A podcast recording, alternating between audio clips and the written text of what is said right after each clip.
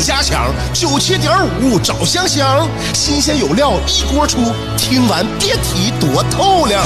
你煮挂面，香香给你握俩鸡蛋；你打麻将，香香拆听给你点炮；你玩王者，香香负责给你码人儿；你喝闷酒，香香给你加俩硬菜，再陪你对饮成双。没错，娱乐香饽饽就是这么贴心，就是这么带感，就是这么下饭呐！十年的欢声笑语，十年的与你相伴，梦想成为经营快乐的百年老店。古人有诗赞之曰：“娱乐香饽饽，越听越雨左。”欢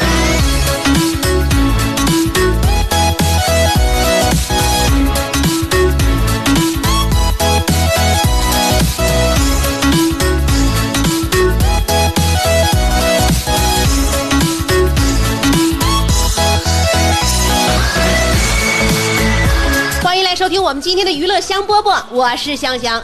节目一开始，我想把我朋友在他朋友圈里边自创的一个一首小诗，我读给大家。可能每个诗每个人呢，对于对于一首诗，他个人的这个感受不一样，能够触发他对于生活当中的理解也不一样。那我这个朋友呢，他特别喜欢写诗，他的朋友圈几乎啊每天一首诗，而且都特别特别短。呃，可能有的人觉得呢，我经常有有朋友在他底下那个点赞，也有人在底下问你写的啥意思。啥玩意儿？可能有人觉得他这写写的东西就是驴唇不对马嘴，但是呢，他只要是他发诗，我每天我都看，我每天都看。哎、现在呢，我已甚至已经成了一种习惯，每天都期盼着一下他今天能发什么玩意儿呢？这是他上个礼拜发的一首诗，但这个诗呢名字没起好，叫无题，一共四句话啊。我是一块饼干，脸盘像饼，皮肤贼干，骨头生脆，情绪不安。你看，我是一块饼干。你说你生活当中有这样的朋友，每天在朋友圈发这样的呃小诗，你说可不可爱？我人生当中很多很多的快乐，包括我是生活当中的一些就快乐源泉吧，幸福感都来自我身边的朋友啊，就是很感谢身边这些朋友给我的生活增加了这么多的色彩，包括我这位爱写诗的朋友和他写的这一首小诗。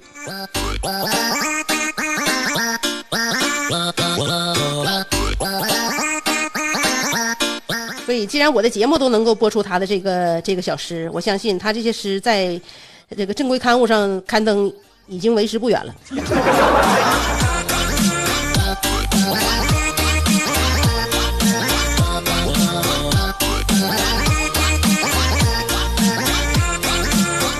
我就发现呢，就是要说我怎么需要这个生活当中的色彩，生活当中的朋友，就我这人啊，啊、好像，哎，就特别细碎，很细节，就是看细节的人呢，往往就会被细节呢所干扰。你比如说啊，就是我已经呃涉及到我什么领域啊，就是涉及到我这个梦境。大家晚上做梦是不是都五彩斑斓的啊？是不是那个那个剧情跌宕起伏的啊？就是我就发现我做的梦都非常平凡。我昨天居然梦见啥？我自己开饭店。你说你开饭店，你要不然就你要不然你就赔了，要不然就赚了，是吧？你要不然就是梦见你的饭店经营的是怎么怎么样？你说我梦见都是大框，真事儿啊！我梦见我我昨天晚上我梦我开饭店，我办了一宿的营业执照，那个具那个细节不可谓不具体呀、我现在都能我我都我现在都能回忆出来。你说我累不累？你说我累不累？所以说，我这生活当中就是这么多细节填斥了我的大脑。你说我要没有这样一档节目让我倾诉的话，你说我得生活多碎呀、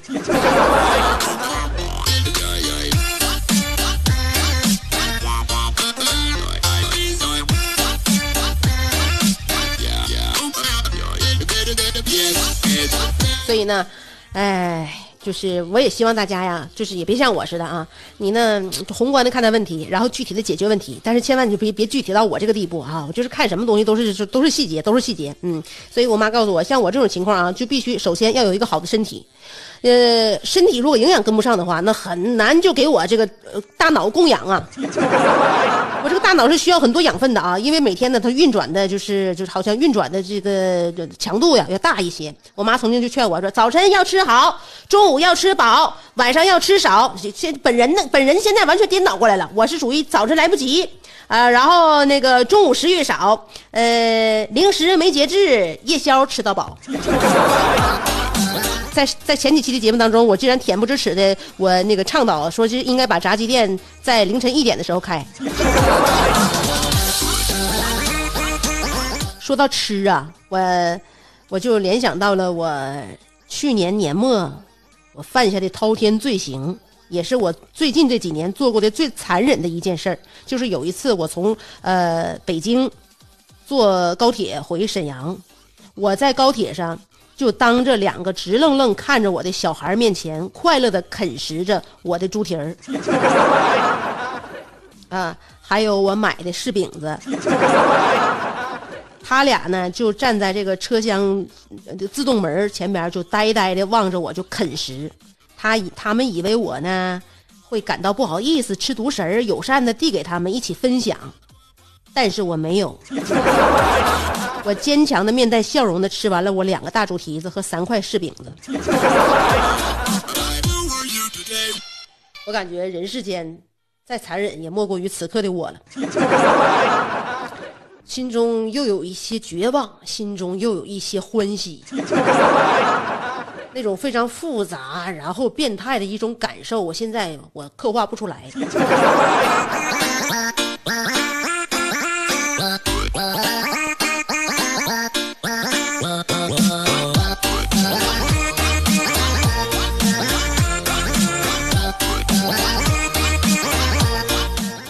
朋友家啊，我有一个小闺蜜，她家里边现在从那个收容所领养了一只小猫。这个小猫啊，哎呀，这小猫啊，就是特点很鲜明啊。我上她家去了，我上她家去了。这小猫有一个呃喜好，它喜欢撕纸，那个撕纸玩儿。那那纸啊，它只要看到纸，就给那个纸纸撕的特别碎，特别细碎。然后呢，我说你这个小猫，你刚刚刚那个领回家呀？啊，刚领回家。我说的那个给它起名没？还有个英文名叫 Candy，我中文名起没？没有啊，我就就这一个名啊，我们都叫 Candy。我说我给它起个中文名吧。鉴于你这猫猫崽子这么爱撕纸啊，我给它起个名叫晴雯。晴雯不喜欢撕撕扇子吗？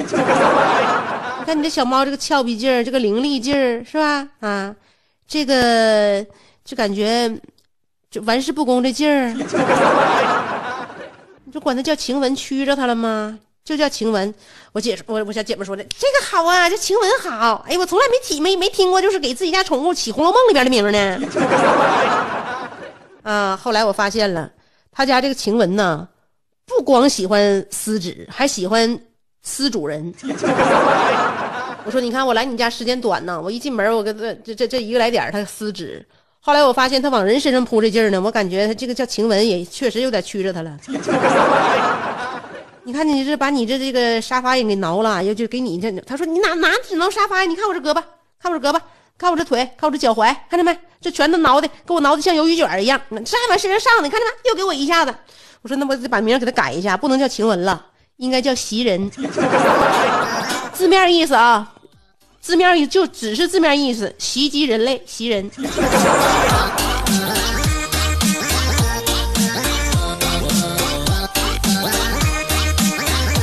所以你说这个名字嘛，这名字是根据个人特点来的啊。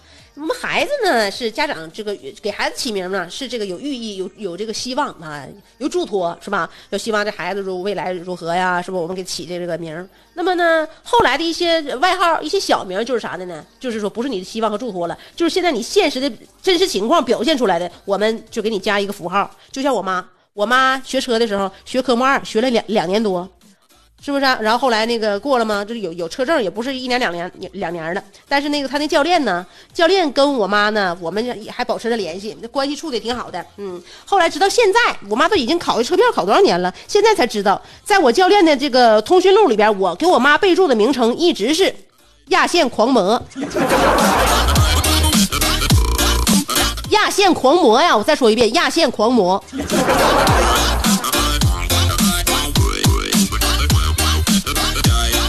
所以啊，我们自己都有尊姓大名，但是你能了解你在别人心目当中你的那个备注到底是什么吗？我想，为你租下整条内河，我俩摇着竹筏去探寻那最古老的金阁。我想为你租下每次日落，任你的长发筛出最温暖的橘色。我想为你租下辽大银杏路，我们一起凝望层林尽染，树影婆娑。我想为你租下啤酒厂酿酒的酒罐儿，你不是一直不服我吗？我俩放开了喝。我想为你租下李宗盛，让你的每次皱眉都能成为世间情歌。最后，我想为你租下二十年前的莱奥纳多，任你贴耳诉说，祝你修成正果。我永远守护着你，娱乐香饽饽。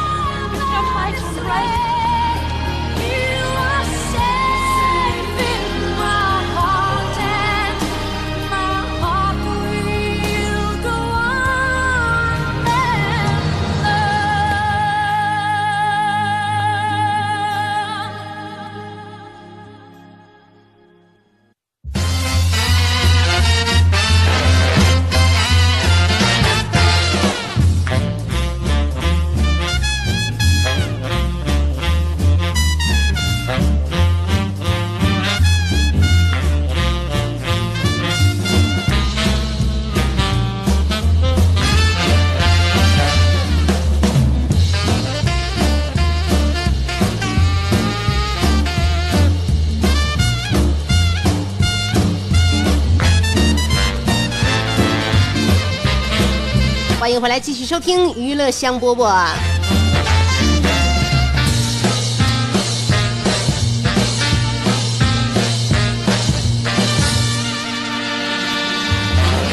那天我有个妹妹啊，问我，说有一个，呃，有个男生，就是最近总联系她，联系联系，他俩联系挺频繁，然后说话唠嗑的，有什么有的时候也有点尺度。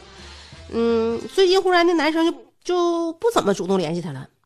没发生啥事儿啊，他俩他也翻看过他俩的聊天记录，没什么问题呀。然后呢，这怎么情况呢？就问问我有没有经验呢，姐，你就分析分析，就我有什么问题，或者是他咋的了？我就觉得这个问题呢，其实不不在于你俩，就是什么呢？就这个男生啊，其实跟女生有的时候想法挺一样的。这个男生这个状态，我感觉你俩都年纪轻轻嘛，就是二十多岁没到三十呢，都是属于呢单身。然后呢，他那想法你应该理解，他这个现在状态就是属于大面积撒网。然后选择性捕捞，最终呢，你被他放生了。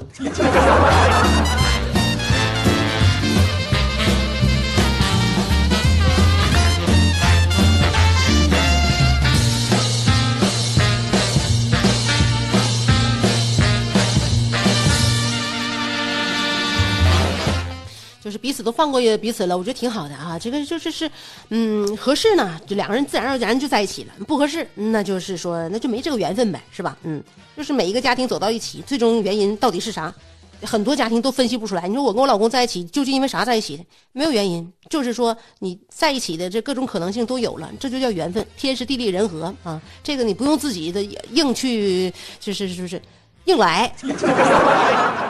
硬来的话呢，最后结果不得不见得好，你就自然而然的在一起了，你说不出来什么大大理由的，就是最稳妥的，就最稳妥的。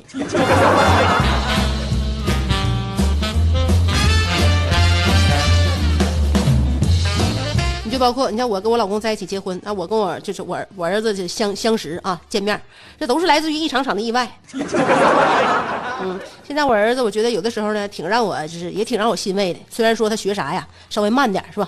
呃，我还大家记不记得我在上我我在这周一啊，还是这周二啊？我我儿子啊，周三吧，我儿子就就学春夏秋冬，就这四个季节就学不明白了啊，给我当时也气崩溃了。但是呢，有的时候我就是发完火之后，我也后悔，呃，我自己也。我我自己也跟我自己就对话。其实我儿子呢，不管咋说，他是绝对是一个好孩子。你不管咋的，他喜欢身边的每一个家人，喜欢他的小朋友，是吧？你对待什么事儿呢，总是特别乐观，然后笑呵呵的，从来也不绷小脸儿，这不挺好吗？就性格，嘛人格健全，性格好，这不就就是就这这是人美妙人生的一个坚定的基石啊！你看他家里边，比如说他在家里边啊，也可能是我平时对他的这个。对他的那个就是需求吧，不是要求，是需求比较高。你比如说啊，就是我儿子啊，嗯，吃个糖是吧？吃个糖或者一盒糖在他面前，然后我就恰恰的问他，我说儿子糖啥味儿的？你这个糖肯定老甜了吧？妈妈看你吃都觉得特别好好吃，肯定又甜又香的，酸酸甜甜，能是什么味儿的呢？妈妈都没吃过。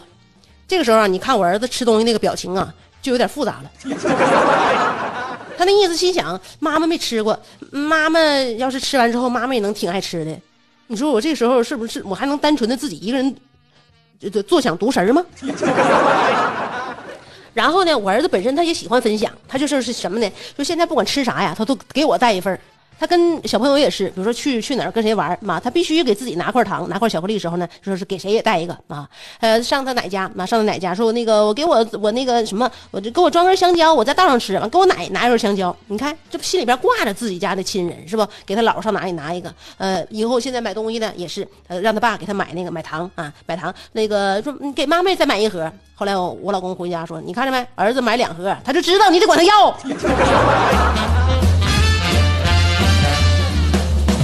所以孩子吃孩子吃啥，我管他要啥。时间长了呢，他自己心里边知道惦记别人。这个东西不单你需要，别人也需要。你就好的东西，你要自己自己在这这个那个享受的同时，你也在想想你身边的人，那爱你的人和你爱的人。而且从来呢，我就我我也有个习惯，就是说不管他吃啥好东西，他但凡给我，我就吃。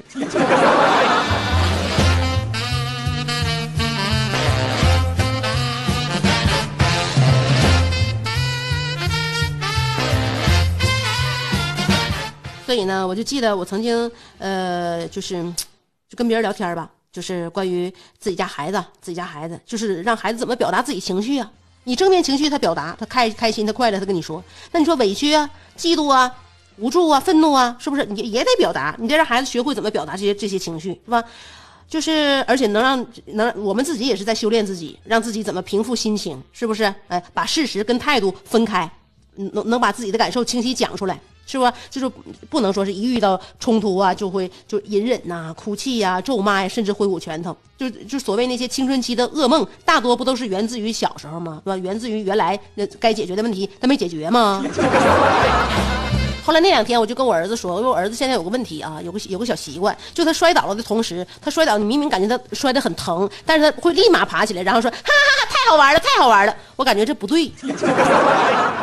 哪有人小孩说是在摔倒疼的时候不需要别人安慰的？但可能是现在呢有点这个有有点小尊严感了啊，就是他怕别人过度关注，然后怕别人就是笑话他。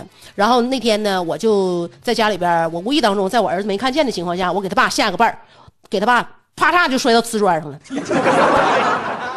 摔瓷砖上之后呢，我就告诉儿子，我说：“哎呀，爸爸摔倒了，快点过去扶一下，看爸爸摔有事没事没事吧？”那个，然后我俩就把他爸爸搀起来了。搀起之后呢。那个他儿子给他揉膝盖呀，然后我给他爸又揉揉大腿呀，咱俩就揉完了。揉完之后呢，我就跟我儿子就借这个事儿就讲一讲，说你看爸爸摔倒了，我们要是不上去那个扶他，爸爸心里边会不会难过？会不会会不会觉得没有人关心他呀？嗯。我说是，爸爸摔倒了，摔得可可疼了。我说那爸爸那个摔倒了，我俩去关心他，去扶他的时候，爸爸要是把咱俩推开，他不让咱俩关心，那我们会不会伤心难过呀？我说会呀。那爸爸要再摔倒了，我再也不管他了。我说对呀，我说你，你说你你在伤心呐，在疼啊，摔倒的时候呢，你也要接受别人的帮助啊，是不是？嗯，你明明都摔得很疼了，妈妈有的时候看你还说，哈哈，太好玩了，没事，我一点都不疼，妈妈心里边也很也很心疼呢。然后他笑了。后来我老公跟我说，你就因为这事儿给我绊一跤，差点没给我摔死啊。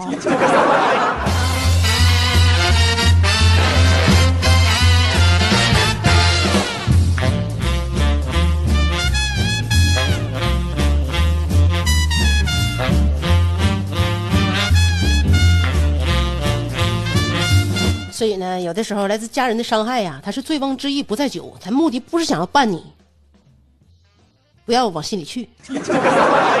好，今天我们节目就到这儿了，希望呢我们在摔摔打打当中呢，都得到心灵上的成长。娱乐香饽饽，下周再见。